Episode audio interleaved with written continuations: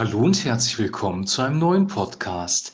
Ja, als allererstes möchte ich dir einen frohen und gesegneten Himmelfahrtstag wünschen, eine gute Zeit mit deiner Familie oder wo immer du auch bist und ein Besinnen auf das, was Christus für uns getan hat und dass er in den Himmel aufgefahren ist, um uns dann später den Heiligen Geist zu senden.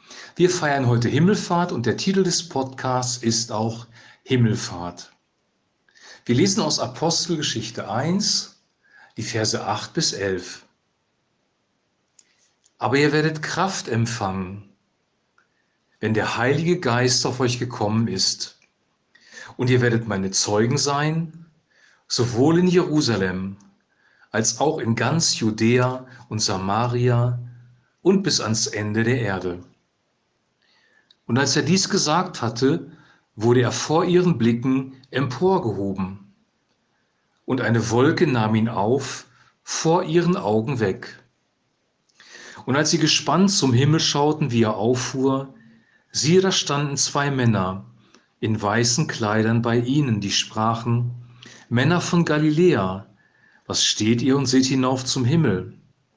Dieser Jesus, der von euch weg in den Himmel aufgenommen worden ist, wird so kommen, wie ihr ihn habt hingehen sehen in den Himmeln. Soweit der heutige Text. Dieser Text ist so die letzte Zeit, die die Jünger mit Jesus verbringen und bevor er direkt in den Himmel aufgenommen wird, gibt er ihnen noch eine Botschaft mit. Also einmal, dass sie natürlich in Jerusalem warten sollen und äh, dass er wiederkommen wird, aber hier noch was ganz Spezielles ab Vers 8, nämlich ihr werdet Kraft empfangen. Im Griechischen steht hier das Wort Dynamis und Dynamis bedeutet Kraft, Vollmacht und Fähigkeit. All diese drei Begriffe stecken in dem Wort Dynamis drin. Also er wird uns Kraft, Vollmacht und Fähigkeit geben. Kraft bedeutet wirklich Stärke. Vollmacht ist etwas, was uns gegeben wird für eine Autorität, in diesem Fall von Gott selber. Vollmacht über einen bestimmten Bereich. Und Fähigkeit bedeutet Fähigkeit für den Dienst, die Gaben, die uns Christus durch den Heiligen Geist gibt. Aber ihr werdet Kraft empfangen, wenn der Heilige Geist auf euch gekommen ist. Also die Kraft kommt, und das ist hier sehr deutlich nochmal formuliert, durch den Heiligen Geist. Mit dem Heiligen Geist gibt es Kraft, ohne den Heiligen Geist sind wir zurückgeworfen auf das Menschliche. Dann steht ihr, und ihr werdet meine Zeugen sein. Das ist sehr interessant. Ihr werdet meine Prediger sein, sagt er nicht. Ihr werdet meine Evangelisten sein, sagt er auch nicht. Ihr werdet meine Jünger sein, steht hier auch nicht, sondern hier steht, ihr werdet meine Zeugen sein. Ein Zeuge ist jemand, der etwas bezeugt aus Erfahrungswissen heraus, etwas, was er wirklich gesehen oder erlebt hat. Ein Zeuge ist nicht jemand, der antrainiertes, angelerntes Wissen weitergibt, weil dann könnte er es nicht bezeugen. Er hat es praktisch aus einer anderen Quelle bekommen, aber nicht direkt von dem Geschehen ist, das er bezeugen soll. Aber hier wird von Zeugnis gesprochen, davon etwas zu bezeugen. Bei den Jüngern war es natürlich so, dass sie mit Jesus unterwegs waren, mit ihm gewandelt sind. Sie haben ihn gesehen, sie haben seine Predigten direkt gehört, sie haben gesehen, wie er Kranke geheilt hat, dämonisch Belastete freigesetzt hat, Menschen geholfen hat. Sie haben es alles wahrgenommen. Aus dieser Wahrnehmung heraus können sie Zeugen sein, aber sie können auch Zeugen sein für die Kraft, die kommt weil die Kraft ist zu Pfingsten letzten Endes wirklich auf die Jünger gekommen. Ihr werdet Kraft empfangen. Und wenn wir Christen sind und die Kraft des Heiligen Geistes unser Leben berührt hat, dann können wir dafür auch Zeugen sein. Wenn Jesus direkt zu uns gesprochen hat, wir ihn vielleicht sogar gesehen haben, können wir auch Zeugen sein für diese Ereignisse. Also Zeuge sein bedeutet mehr, als nur ein Prediger zu sein, der eine Wahrheit weitergibt, die er vielleicht aus der Bibel entnommen hat. Ihr werdet Kraft empfangen und ihr sollt Zeugen sein. Jetzt kommt noch eine räumliche ein, eine räumliche, nicht Einschränkung, sondern eine räumliche Auszählung eigentlich, sowohl in Jerusalem als auch in ganz Judäa und Samaria und bis ans Ende der Erde. Das Zeugnis soll sich ausbreiten über die ganze Erde und das sehen wir vor Augen.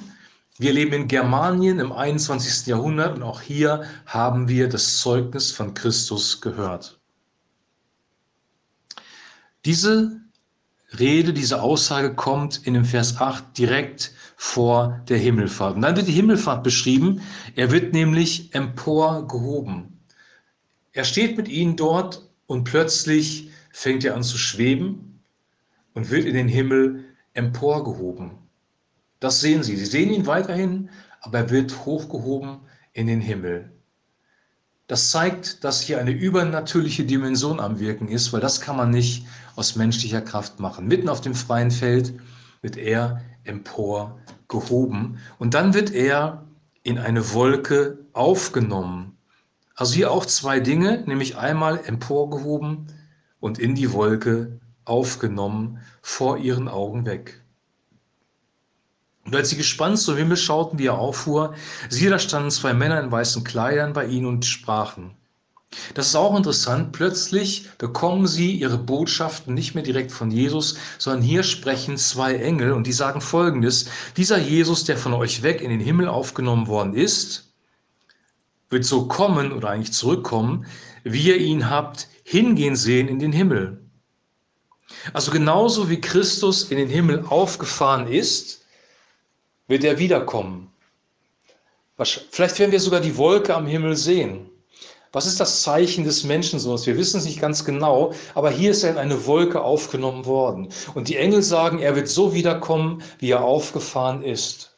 Und das ist deswegen für uns wichtig, weil Jesus in Matthäus 24, 25 von der Endzeit spricht und der Verführung. Es werden falsche Propheten aufstehen und uns irreführen. Das Wort Gottes ist wichtig, um Prophetien zu prüfen, um herauszufinden, ist das wirklich wahr, was da gesagt wird. Dann werden falsche Christusse aufstehen, falsche, falsche Christusse auftauchen. Und wir wissen genau, dass es ein falscher Christus ist, wenn er nicht so wiedergekommen ist, wie der echte Christus hier beschrieben wird. Also Jesus kann im Traum natürlich Menschen erscheinen. Er ist auch einem Paulus begegnet. Er kann immer wieder auftauchen. Aber hier ähm, geht es um sein endgültiges, letztendliches Wiederkommen am Ende der Zeiten. Und da wird er so wiederkommen, wie es hier beschrieben ist. Und das gibt den Jüngern eine Sicherheit. Ihr wisst, er wird so wiederkommen. Er wird seinen Fuß auf den Ölberg setzen. Er wird sein Königreich wirklich aufrichten. Er ist nicht für alle Zeit weg. Er kommt wieder. Die Himmelfahrt ist eingebettet in diese Aussagen. Ihr werdet Kraft empfangen und meine Zeugen sein und ich werde wiederkommen und ihr werdet es wahrnehmen können, weil es genauso sein wird wie die Himmelfahrt. Wir feiern die Himmelfahrt, aber die Himmelfahrt ist irgendwie so etwas dazwischen. Wir haben Karfreitag und Ostern gefeiert. Karfreitag ist Jesus für uns am Kreuz gestorben. Er hat unsere Sünden gesühnt, er hat unsere Schuld bezahlt, er hat uns errettet. Dann ist er auferstanden von den Toten an diesem besagten ersten Wochentag. Und das alleine ist schon ein riesen, riesengroßes Wunder. Gott hat sich bezeugt, indem er Christus von den Toten auferweckt hat. Und dann ist er zur Himmelfahrt in den Himmel aufgenommen worden. Gott hat ihn nach oben gezogen.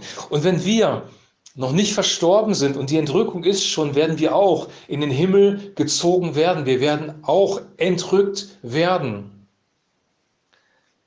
Ob wir jetzt sterben werden, dann bei ihm sein werden oder entrückt werden, diese Frage kann ich hier nicht beantworten, weil sein, sein zukünftiges Kommen ist näher dran als vor 2000 Jahren. Aber wann es sein wird, wissen wir nicht. Aber er wird wieder kommen. Er wird uns zu sich nehmen und so oder so werden wir bei ihm sein. Und dann werden wir an Pfingsten die Ausgießung des Heiligen Geistes feiern, denn die Verheißung, die Christus hier gegeben hat, das war ja auch eine prophetische Aussage auf die Zukunft gerichtet, zu Pfingsten ist sie erfüllt worden. Der Heilige Geist ist auf die Gemeinde gekommen, hat sie erfüllt, sie haben Kraft, sie haben Vollmacht, sie haben Fähigkeit empfangen vom Vater im Himmel. All das, was Jesus gesagt hat, ist wirklich real passiert und deswegen wird seine Wiederkunft auch real passieren. Kreuzigung, Auferstehung, Himmelfahrt und die Ausgießung des Heiligen Geistes zu Pfingsten die wichtigsten Ereignisse in der Kirchengeschichte eigentlich und natürlich alles eingebettet in das vollständige, vollkommene Leben von Jesus Christus, das absolute Vorbild, der uns den Vater gezeigt hat. Wer mich sieht, der sieht den Vater, sagt er. Ich wünsche dir, dass dieser Text heute dir Hoffnung gibt. Nämlich einmal die Hoffnung, dass Christus wiederkommt auf diese Erde. So wie er in den Himmel aufgefahren ist, so kommt er vom Himmel zurück. Für dich und für mich. Weil er ein Friedensreich aufrichten möchte am Ende des Tages und möchte, dass wir in perfekter Harmonie leben.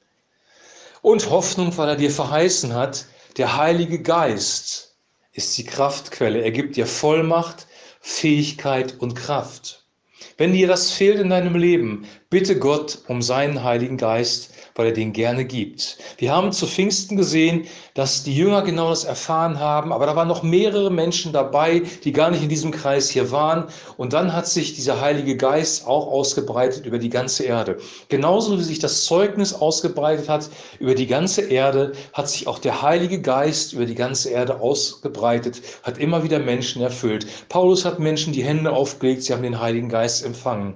Das heißt, der Heilige Geist war nicht nur für diese Zeit in Jerusalem vor 2000 Jahren, sondern der Heilige Geist war für alle Menschen da und ist für alle Menschen da und du kannst ihn erbitten von Gott dem Vater. Wenn der Heilige Geist nicht in deinem Leben ist, bitte Gott, dass er dich erfüllt mit dem Heiligen Geist, dass du in der Kraft, in der Vollmacht und in der Fähigkeit Gottes agieren kannst, weil das macht das Leben deutlich leichter.